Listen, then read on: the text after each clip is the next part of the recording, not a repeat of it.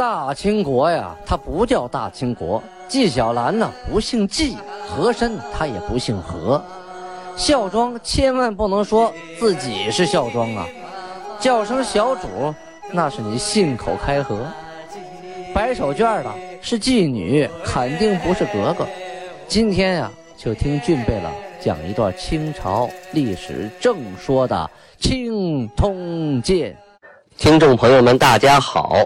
上次讲到清太宗天聪五年，农历的辛未年，公元一六三一年，呃，讲到了大凌河城被围，何可刚殉国，结果身子被饥民分食啊，这人身上的肉被人给吃了。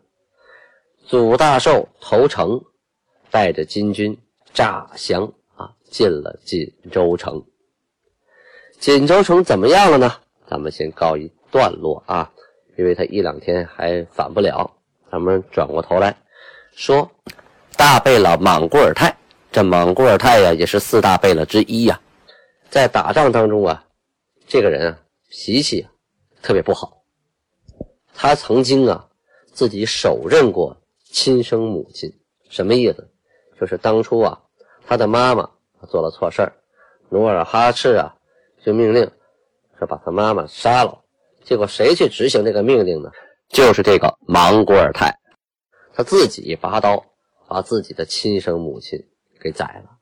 所以这个小子呀，啊，这他这个脾气真的不是一般人啊，脾气火爆。但是呢，他也是四大贝勒之一，手底下兵多将广啊，啊，在。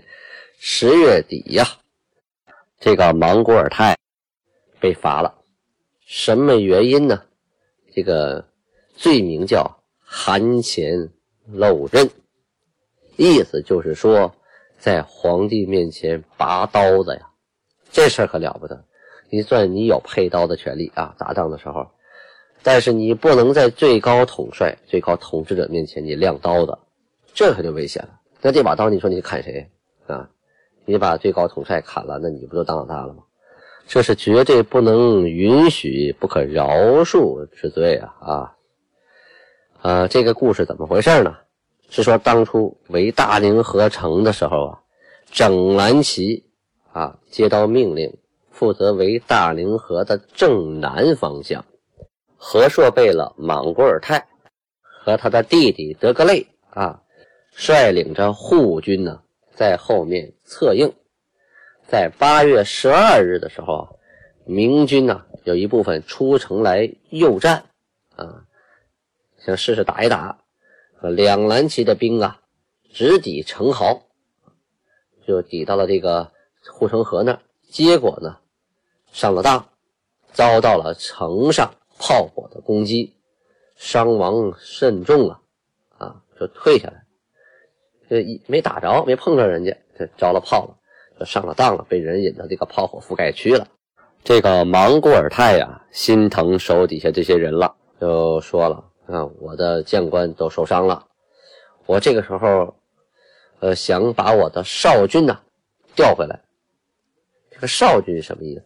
就是，呃，出哨的护军，啊，出哨就是巡逻，因为这么多部队呀，在这围着这个城。”必须得有一部分那个部队啊，在周边啊这个巡逻保护，他的这个护军呢，就派去出哨了，派去巡逻了。他说：“你先把我护军调回来了，我这人死这么多，我身边没人了啊。”皇太极怎么说呢？朕闻尔所部兵，凡有差遣，每至为务。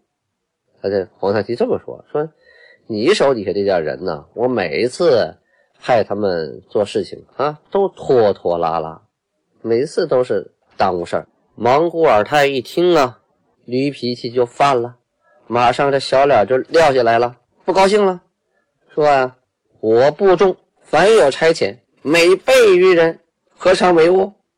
这个顶撞喊呢，说我手底下这些人，哪次派兵打仗，我们都出的人比别人多呀，啊，我还还怎么算为物啊？别人出俩，我出四个，我还算为物啊？是心里很有不满呢啊！皇太极说：“如此，是告者诬矣。朕当为而救之。若告者诬，则治告者于法；告者实，则不听差遣者，亦至于法。啊，这个言毕呀，不悦而起啊，就是说完话，噌就站起来了这皇太极也生气了。皇太极说这段话什么意思？说行啊，这是别人诬告你，好。我一定为你查个水落石出。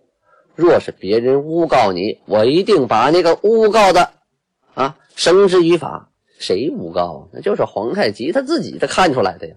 难道他把自己绳之于法吗？啊！但是他又说了，如果告者实啊，就是告的人说的是真事儿，我可就不客气了。以前碍于你的面子，你手底下人我也没把他们怎么着。下次谁再违反军令，我可就该咔嚓咔嚓，该收拾收拾了啊！不给你面子了。说完不搭理你了，噌站起来，上马就要走啊！王固尔泰听完了，觉得自己好生没有面子呀，驴脾气上来了，哧就窜起来了，大声的喊呢：“喊！以从公开狱，奈何独与我为难？我只以推崇韩。”是以一切成顺，仍意犹未逝，而欲杀我耶？啊，这个什么意思？他说蒙古尔泰就是大声的喊说：“你做韩的，你得公平合理呀！啊，怎么专挑我一个软柿子捏呀？我好欺负是不是？我当初可是推你为韩的啊，我一切都听你的呀，怎么回事？这现在。”这要反过来念完经打和尚，你要杀我呀？啊，想找我不是啊？先把我手底下人都收拾了，最后再收拾我，是不是？这话是越说越难听了啊！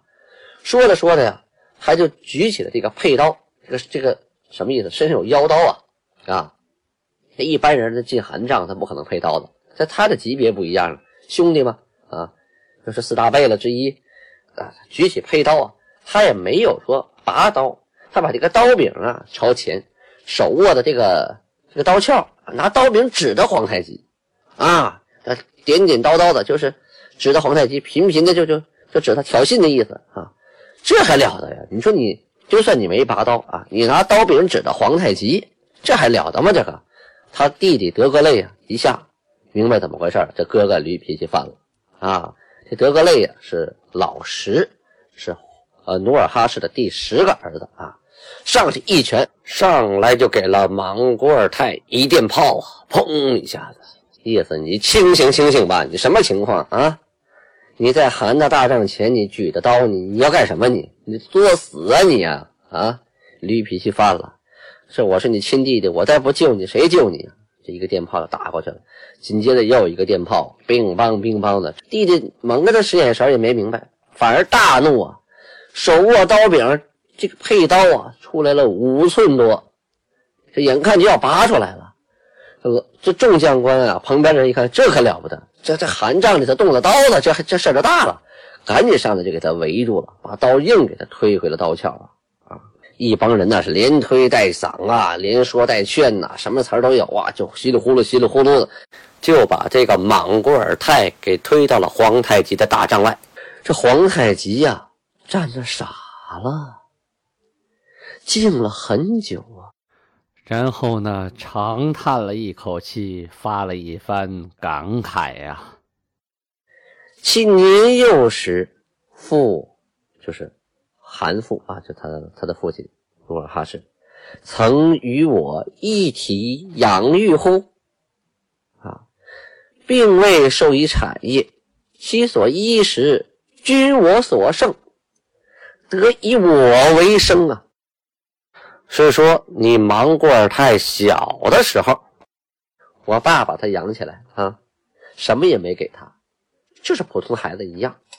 他穿的衣服，他用的东西，他玩的玩具，那都是我剩下的，他是靠我活下来的。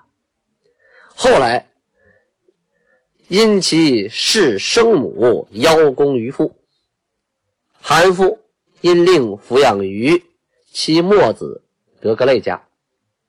那什么意思？就是后来这小子亲手把他亲妈给杀了，到韩父面前去邀功领赏。这韩父呢，呃，就命令把他养在了这个德格类家。而众人岂不知乎？是说你们大家这点事儿都不知道吗？啊，同时呢，他又训斥周边的侍卫，因为他身边有好多的贴身侍卫啊。当时这些侍卫都吓傻了，都万万没想到啊啊！这韩的亲兄弟在面前动刀了，这你这当时就没反应过来啊。这皇太极就说了啊：“我恩养尔等何用？彼。”漏刃欲犯我，尔等奈何不拔刀驱离我前耶？啊，说什么？我养你们这帮人有什么用啊？啊，他都拔刀要砍我了，你们还不赶紧拔刀站我面前？等什么呢？等我替你们挡刀呢？呃，当天晚上啊，啊，就是傍晚的时候，这个莽古尔泰呀，气儿消了，寻思过味儿来了。啊就找个理由说，我呀那天我上午白天我是空肚子喝酒，喝多了，哎呀狂言失态呀，说的话实在是不对，做的行为实在是不对，然后跑到皇太极的帐前啊，没完没了的磕头，一个接一个的，啊就来请罪。那皇太极呀就派人反问他：“尔于白昼拔刃欲犯朕，婚夜复来何为啊？”啊就没搭理他。什么意思呢？说你白天拔刀就要砍我啊，没砍成。这晚上天黑了，你跑我这来又想干什么呀？啊，这话呀，说明皇太极的气儿还没消呢。这些故事啊，都发生在围困啊大凌河城的同时。因为这个，我这俊备了一张嘴啊，说不了两家话，说了那边就，说不了这边，所以啊，都得从头说啊。这和这个城里人吃人呐是同时发生的事情啊，发生在同一历史时期啊，同一时间段。到了这个月的二十三日，就十月二十三日的时候，大贝勒代善，还有其他的各个大小贝勒啊，就把莽古尔泰这个事儿啊啊，就是御前拔刀露刃的事儿啊，就拿到桌面上来了。是啊，这就是韩的意思，不处理他，不处理他。你们还不明白吗？那你们赶紧拿出一个处理建议啊！难道让我韩亲自来处理吗？他他欺负我，我给他定罪。大家该说我小心眼了。咱们国家是有法律的，你们这些人是干什么呢？啊，都兼着各个部啊，有工部有刑部的，你们都干什么呢？有吏部有户部的，你们得这个时候得得说话了。大家你看看我，我看看你，明白了啊？互相商量着。于是啊，商量完以后。做出决定，要革去大贝勒降居诸贝勒之列，就是把莽古尔泰啊降一级啊，同时夺五牛录属员，就是扣掉他自己所属的牛录五个啊，就个人的牛录啊，不是公家的五个牛录，这是一千五百人呐啊，包括牛录的地面啊啊税收啊人员呢，同时啊还罚他啊。驼甲胄雕鞍马啊，十匹啊，献给韩。还罚呢，驼甲胄的雕鞍马一匹，罚给代善；素鞍马啊，给各贝勒一人一一人一匹。同时罚他银子一万两啊，入关就是交给公家啊。红旗的贝勒呀，岳托嗯，为他鸣不平。这个呃，岳托呀。是代善的长子，啊，他他和这个莽古尔泰呀，平常关系不错，啊，就觉得这么对待他不公平，就向上，呃，奏说呀，说蓝旗贝勒独坐而哭，殊可悯呐，就说他一个人坐那帐里头哭呢，哎呀，太可怜了，不知韩与彼何怨也，就是不知道韩。大汗，您和他到底有什么深仇大怨呢？你把他挤兑成这个样子呀？其实啊，这个岳托呀，啊，还是年龄小、阅历浅，看不清这个实物。这个韩呢，他与三个贝勒并坐，原来是四大贝勒。前些日子呢，拿下了阿敏，现在就是莽古尔泰、代善这两个人，毕竟啊，他要想管理好国家，那一个人说了算是最方便的。那什么事儿呢？那都跟两个韩商量，把权力分出一部分，确实是不方便。中央集权嘛，所以皇太极一直想把权力拿到一个人手里。可是这又是父亲决定的啊，说大家推举出一个韩，论资历、论辈分呢，他又是那三个贝勒推举啊，推举而产生的韩，并且他手里的兵力呀，跟那三位大贝勒比呀，啊，也不相上下，也没占什么优势，甚至还不如人家。所以打仗也得靠人家，治理国家也得靠人家。前一段时间呢，设立六部啊，就削弱了这几个大贝勒的实力，同时拿下了阿敏。现在眼中钉、肉中刺，那就剩代善和这个莽古尔泰了。这个代善呢，明哲保身平常不露头，还说什么就是什么，所以保存的比较好。这莽古尔泰呀，就是个暴脾气，稍微一不顺。他就个炮仗点着了似的，就炸了。想找他的毛病很容易，就是等合适的时机。这合适的时机一来啊，你在我面前动刀子，那我岂能容你啊？你有这想法，你有灭我的想法，那我能容你吗？这就不用商量了。大伙自然向着皇太极，不可能向着莽古尔泰呀。明知道他是可能是喝多酒，可能是脾气倔脾气上来，但是你得罪的人是韩啊。你的对手是韩，我们肯定是保韩不能保你，所以这个莽古尔泰啊，被逐渐的削弱实力啊，慢慢的被拿下，是早晚的事儿，这不是什么私人恩怨的问题了。这么深一层次的东西啊，在当时代善的长子岳托呀，他是理解不到的。所以还跑到韩前说呢，他哭的那么可怜啊，他犯啥错了？韩跟他有有什么有什么过节呀？咱自己家人能不能好好说好商量啊？啊，还说这话呢？当然了啊，这个岳托说这样的话呢，皇太极也不能怪他，当然也不能搭理他。咱们前面说了，皇太极派祖大寿等等等等二十六个人啊逃回锦州，带着四千多兵呢，商量好，祖大寿是为内应啊啊。呃，最早的时候，大凌河呀，它的军民商旅啊，加起来呀，得有两万多人，超三万人吧，大概那个数字。后来呀，相继阵亡的呀，饿死的呀，还有互相吃的呀，啊，最后一查呀，活下来的只有一万一千六百多人呐，马呀就剩下三十二匹了。这些人呢，都归了金国所有。这个刚修好的大凌河城呢。被大家一把火给烧了啊，连灯带袍的就给毁了，那不能留下呀。这个祖大寿啊，逃回到锦州啊啊，待了没几天，因为他身边还有好多人盯着呢，他赶紧呢就派人呢啊返回大林河城，呃，就跟这个皇太极他们汇报说呀，我带的人太少了，这要是立刻就里应外合把城给拿下，县城不太。不太可能啊！这锦州城里的敌军太多啊，我需要等待时机啊，再拿下锦州城。这皇太极一听，什么情况？是不是又有变化呀？到那看见老婆孩子了？前面是忽悠我吧？于是啊，嗯，就给他留了四个字，叫勿忘前约，就是千万不要忘了前面你跟我说的话啊。大丈夫一言出口，驷马难追呀！啊，可不能啊出尔反尔啊！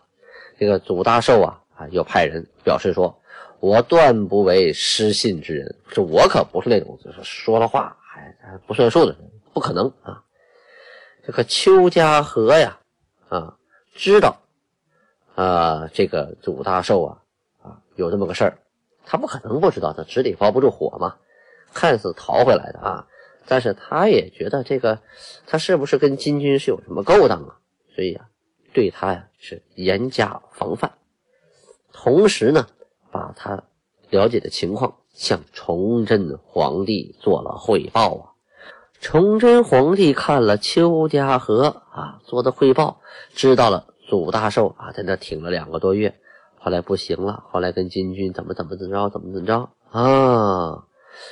可是他想，既然啊金国的人能笼络祖大寿，那我也能啊！这是一员良将啊，是吧？于是他下诏说免罪，啊，你守了两个月辛苦了，你就算是你投降金军，免罪啊，我不罚你，反而晋升，给了个加官进爵的待遇啊，升为左都督，升官了。同时呢，三道圣旨啊。就临下了三道圣旨，是请祖大寿进京当官这祖大寿啊，万万没想到，这明朝皇帝没啊发现他自己的行为之后，没有查其的罪过，反而升他的官同时呢还招他进京。但是，他进退两难呐。他进了京，那他就食言了，对不起金国皇帝啊，对不起皇太极。他不进京。他又他又圣旨难违，于是啊找理由说刚打完仗啊，饿的呀，身体不好啊，起不来炕了，各种托辞啊啊，终于把这三道圣旨啊给挡过去了。其实呢，他还有另一个想法，他也怕啊，一旦进了京，身边也没人保护他，到那以后谁啊上进个谗言说他投降金军了，是来刺刺王杀驾的，瞬间就被下了大狱，砍了脑袋，丢了性命。这也是随时可能发生的事情啊，所以呀，由于这吉凶难卜，所以祖大寿也是进退两难呐。感谢大家的收听，今天的青铜剑就播讲到这里了。